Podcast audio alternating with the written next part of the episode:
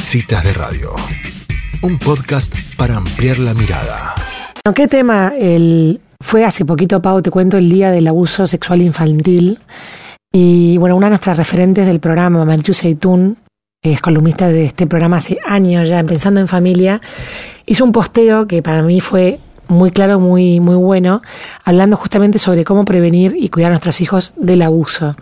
Entonces nos pareció importante seguir visibilizando este tema. Esto fue el 19 de noviembre, el Día Mundial para la Prevención y, la Lucha contra el Abuso Sexual Infantil, para lo cual tenemos en línea a nuestra queridísima Marichu, eh, que siempre son palabras sabias sobre temas difíciles. Así que si te parece, Pau, tratamos este tema en la columna. Muy interesante. Marichu, ¿cómo estás? Muy bien, gracias. Un placer estar con ustedes. Una pena que sea el último del año, pero muy contenta de estar charlando con ustedes y en un tema particularmente interesante, difícil, pero muy importante, muy importante. Mm. Eh, Marichu, las, las, las máximas de la prevención, habíamos hecho una columna sobre el tema, pero ¿te parece repasarlas? Digamos, ¿cómo puedo hacer para desde chiquititos ayudar, digamos, a que esto no le suceda a nuestros hijos? A ver, creo que lo, más importante que tenemos que saber es que podemos hacer un montón de cosas y que además esto puede pasar igual, a pesar de todo lo que hagamos. Pero a pesar de que estoy siendo, empezando muy negativamente, hablando en positivo, tenemos que, primero, tener un vínculo con nuestros chicos que sea seguro y sobre todo no abusivo. Cuando sin querer seguimos más allá de lo que el chico quiere, no sé, no subas mis fotos, no me hagas cosquillas, a mí no me gusta que me apretes tan fuerte. Qué importante es que los chicos sepan con papá y con mamá que hay respeto por lo que a vos te gusta y que lo que a vos te gusta no lo hago. Si a vos no te gusta que le cuente a la abuela, no le cuento. Si a vos no te gusta que te, que te dé un beso en la puerta del colegio, te lo doy en el auto, no en la puerta del colegio. Y todas esas conductas de respeto y no abusivas son una protección muy importante para los chicos. Esa es una. La segunda sería buena información de sexualidad, porque no, alcanza con decir tus partes privadas, tus partes íntimas. Los chicos tienen que saber por qué son privadas y son íntimas y que tienen que ver con la trascendencia, con el hecho de trascender el tener un hijo y que, que, es súper importante y por eso desde que son muy chiquititos hay que hablarles de que estas partes de ellos son privadas y son íntimas.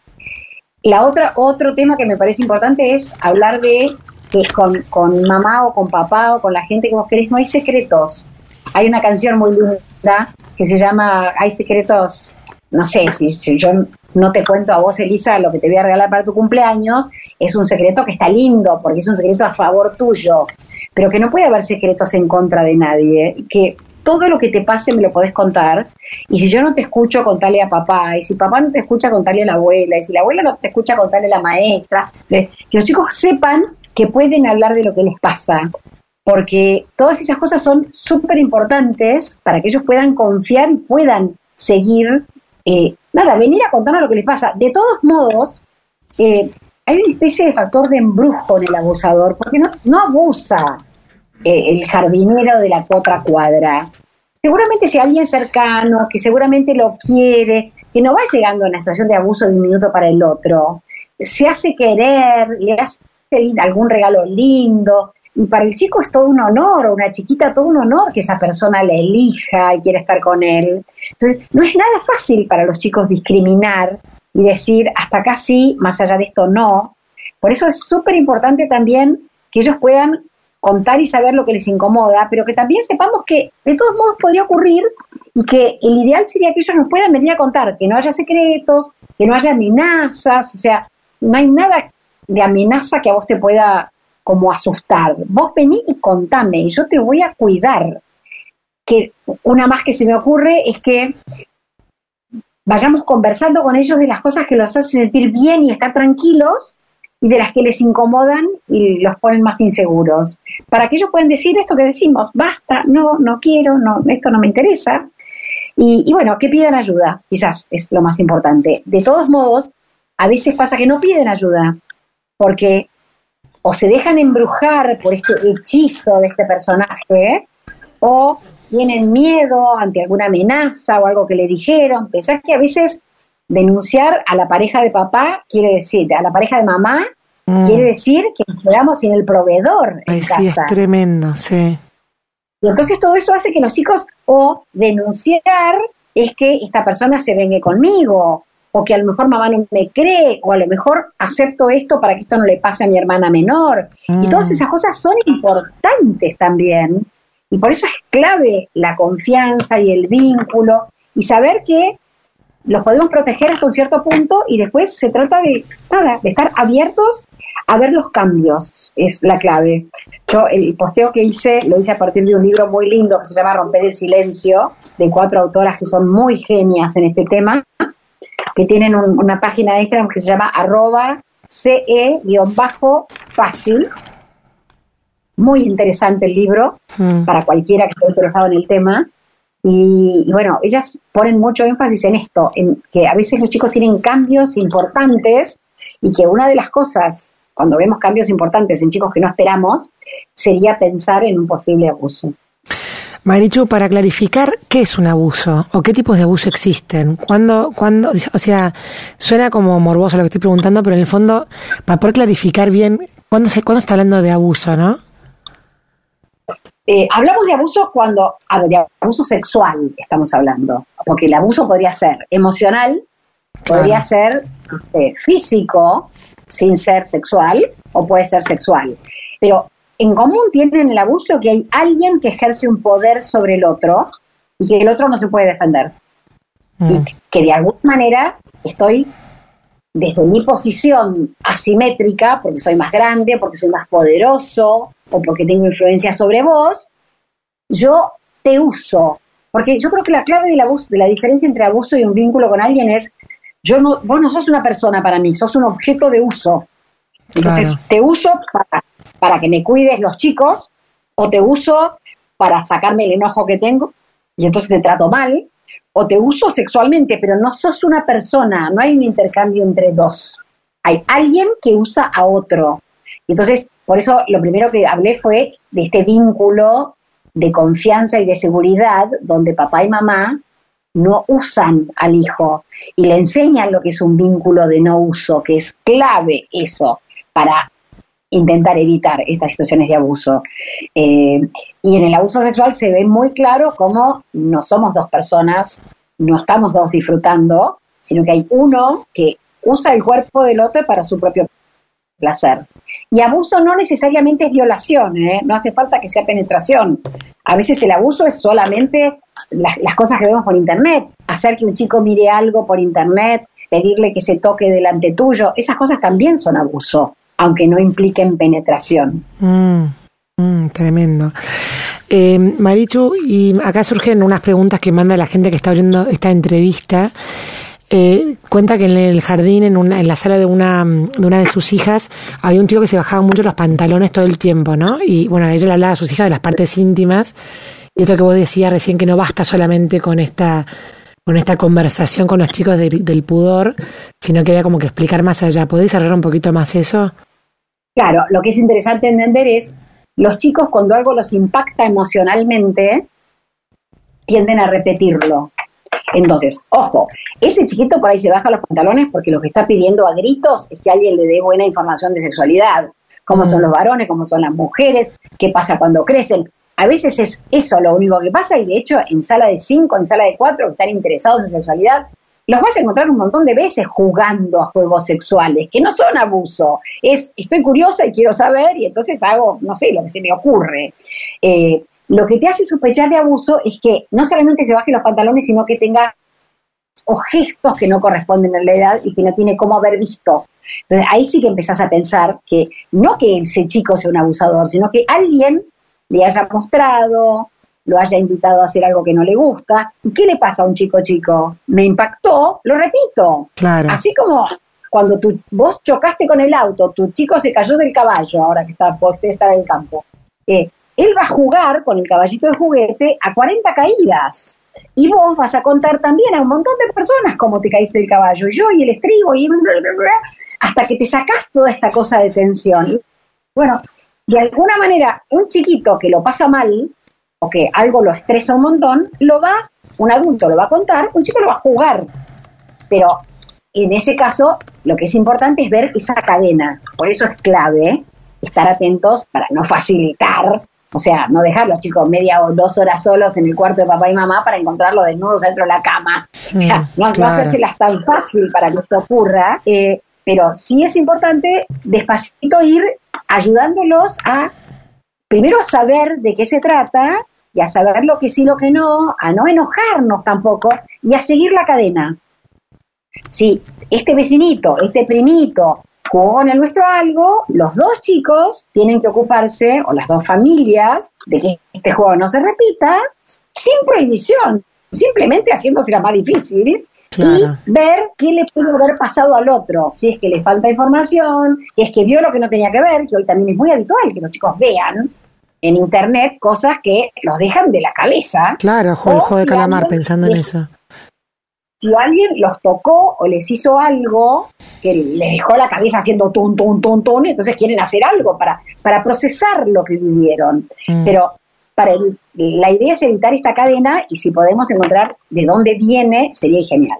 A veces es un primo grande que para hacerse el canchero le muestra al más chiquito y tampoco es una cuestión de abuso. Por eso hay que tener un montón de cuidado. Pero sí es cierto que hay alguien que se está beneficiando y alguien que no. Y una cosa que no quiero dejar de decir, y es muy importante, a veces los chicos no cuentan porque tienen, además de miedo y vergüenza, porque quizás un poquito de cosquillitas le hizo. Y entonces se sienten culpables. Claro. Y tenemos que entender que en una situación de abuso, el niño es cero culpable y el grande es 100% culpable. Porque cuando la situación es el adulto el que tiene que cuidar al chico. El chico no puede cuidarse a sí mismo. Si alguien que yo quiero mucho me hace una cosquillita inadecuada, yo no tengo cómo saber que eso no está bien y que tendría que haberle dicho que no. Y entonces por eso es que tenemos que darles mucha seguridad de que está buenísimo que cuenten y que si no contaron y que no tienen por qué tener vergüenza y que ellos definitivamente no tuvieron nada que ver en esto que mm. pasó. Hubo una época, una tendencia en que a las mujeres les decían, bueno, si vos te mostrás, entonces aguantate. No, este, el respeto es el respeto de un ser humano por el otro. Tenga lo que tenga puesto y haga lo que haga. Y la otra es que estemos muy atentas a todos los TikToks que ven estas chiquitas, porque sin querer la sociedad está sensualizando un montón a los chicos y después pretendemos que no tengan esos juegos. Bueno, no es tan fácil. Me parece fundamental esto que estás contando, Marichu, porque, bueno, se pueden dar miles de situaciones en el medio que uno no sabe bien cómo actuar. Ahora, si alguien está escuchando esta entrevista y ya le pasó algo parecido con alguno de sus hijos, ¿qué es lo primero que puede hacer? ¿Qué consejo le darías?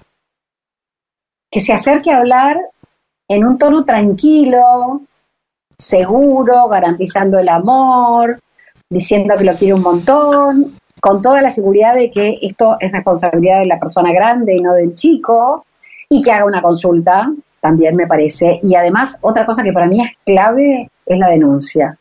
Por eso mm. este, me, habías pedido, claro, porque es muy terapéutica, que no solamente porque le hace bien al chico saber que la persona que abusó está en un juicio, que están viendo a ver qué hacen, sino que por ese camino también esa persona deja de abusar de otros. O sea, es casi una responsabilidad hacer esa denuncia pública para y de hecho cada vez más nos obligan a los profesionales, por suerte, pero hasta hace poco éramos solo los profesionales los que podíamos denunciar.